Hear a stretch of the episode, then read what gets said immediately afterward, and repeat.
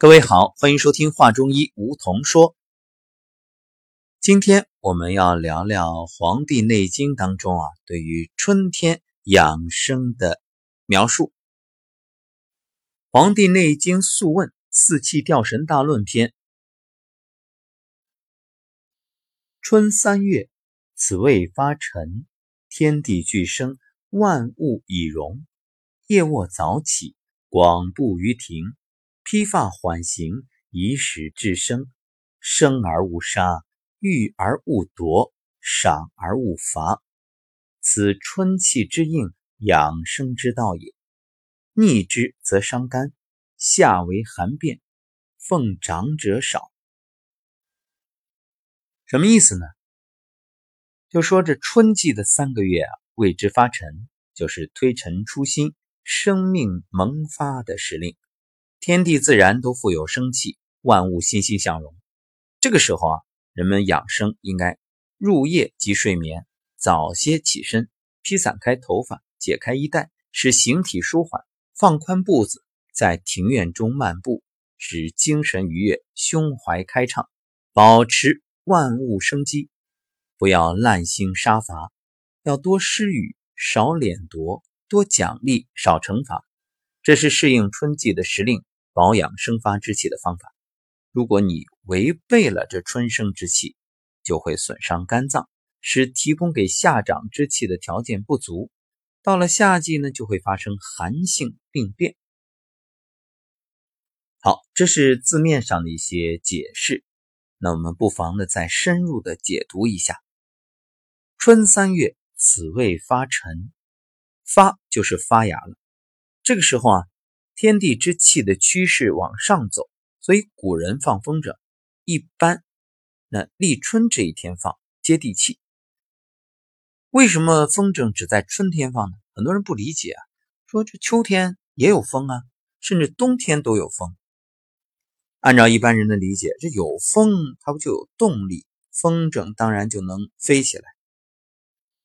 干嘛非得是春天呢？那么。各位有没有发现，春天即使风很小，甚至没有风，风筝也能飞上天？为什么？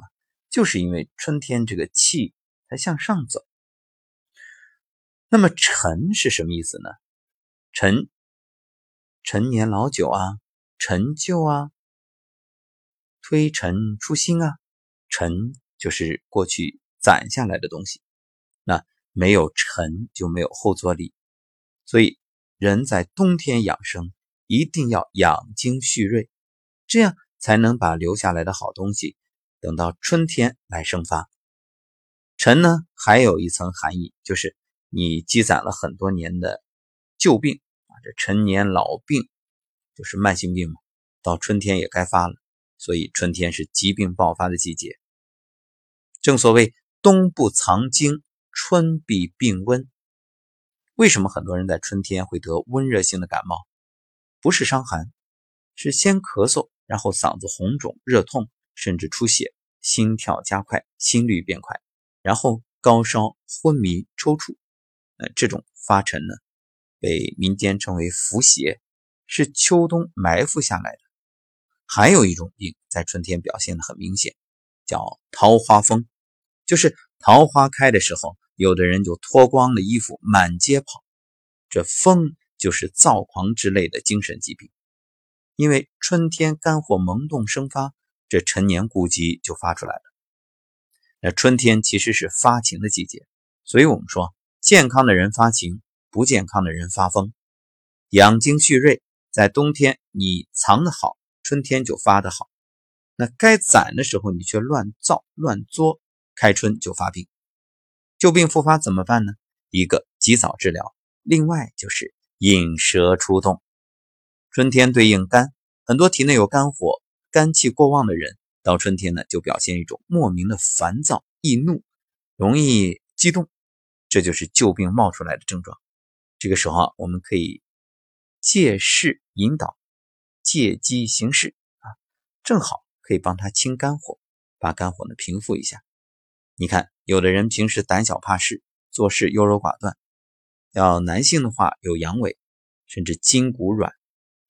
正好我们借着春天这个劲儿，哎，让他吃点辛辣的食物，或者呢喝点酒，滋补一下肝气，就借着这个生劲儿，让肝气升起来，也让他的肝火发出来。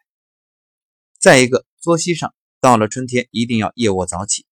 早起呢是相对于冬天的晚起啊，因为一般冬天都是七点以后嘛，啊或者早一点也不过六点多。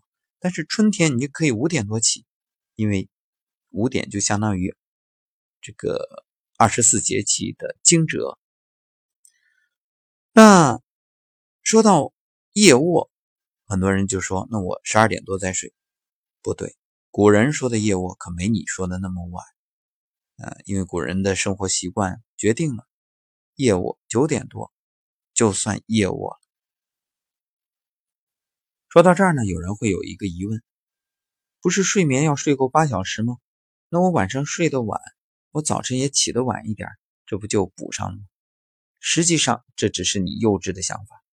真正的睡眠量只是一个方面。更重要的是时间段，所以你睡得晚了，再起得晚，那等于又封杀阳气。睡得晚更要起得早，这样呢，阳气才得以生发。而更重要的是，到了第二天的晚上，你早早的就困了，赶紧上床，哎，又能补一觉。所以这其实啊，体现的是西方的营养学和中医所倡导的养生学之间的差异。那西方营养学认为，这肉和肉之间啊，它差别只是脂肪含量、蛋白质含量、矿物质含量这种物质上的区别。比如鸡肉蛋白质多一点，脂肪少一点，而猪肉呢是脂肪多一点，蛋白质少一点。它只是承认量的差别，但是它不承认质。那中医就不这样看。你看，鸡肉脂肪含量再低或者再高，都是热性。吃多了让你觉得燥热、躁动不安，半夜呢早早醒来，甚至流鼻血。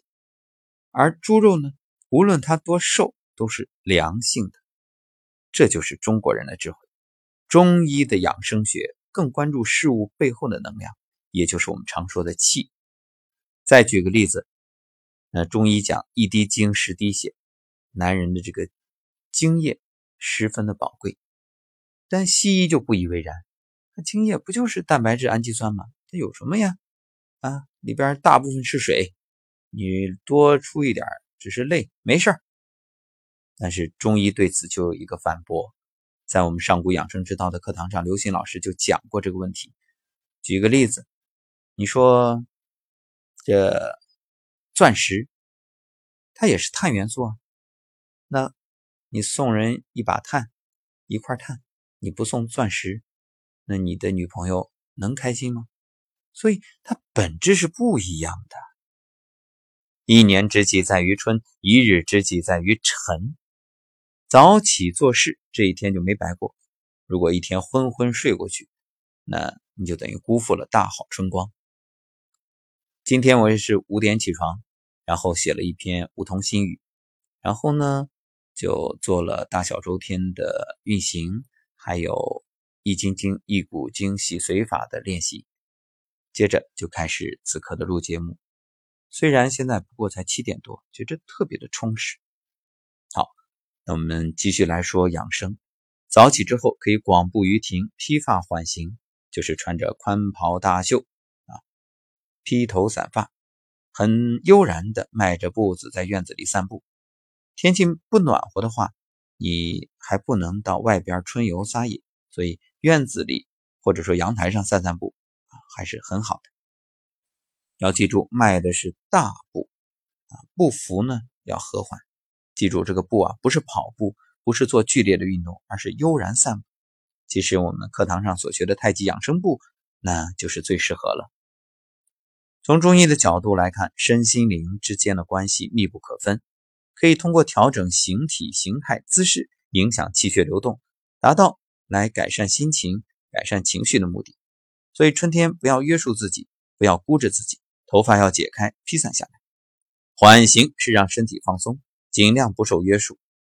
你看现代人很多是紧身衣呀，甚至还加钢筋呀，呃，这一层又一层的，简直就是像防弹衣一样。说的好听，你在塑形，其实啊，你在伤害自己。有一句古诗叫“楚王好细腰，宫中多饿死”，啊，确实现代人都喜欢。女性腰细胸大，所以呢，很多人就千方百计的要勒自己，是苗条了，纤细了，但是气血运行都被你这一勒堵在一块儿。春天代表什么呢？萌芽生发呀！你勒着自己，体内的生机生气能发出来吗？不可能。那也有人说，我头发短，怎么披发还行啊？确实，现代人啊，这短发是一种普遍。其实，在古人，它是蓄发，为什么呢？它代表一种生发啊，气血的一种表现，所以。无论怎么说，春天建议大家最好不要理发。另外，我们还要哺育动物或者种树，为什么呢？因为动物是在春天产崽的，我们要特别的呵护它。正所谓“劝君莫打枝头鸟，子在巢中望母归”，因为这个时候啊，你打一只母鸟。伤害了它，就等于是杀死了一窝小鸟。还有啊，劝君莫食三月季，万千鱼子在腹中。那么，同样，植物呢，也是春天发芽生长，所以春天绝对不是杀戮砍伐的季节，而是播种，鼓励大家生长发育、生根发芽的季节。这叫生而勿杀。也许有人会问：我杀着动物，砍着植物，哎，和我有啥关系啊？怎么会影响我呢？要知道，万物一体，你以为是在伤害对方，其实自然界都有利与反作用力。归根结底，伤人就是害自己。那么你在宰杀动物的时候，会将你体内的生机也给消耗掉，这叫逆反，就是违背生机的生发规律。而且我们再多说一句，这是要背负业力的。所以呢，与人为善，好人自有好报。感谢收听本期的华中医梧桐说，也欢迎大家订阅，每天第一时间可以收到节目。如果喜欢，可以分享到朋友圈，让更多身边的人受益。我是梧桐，我们下期节目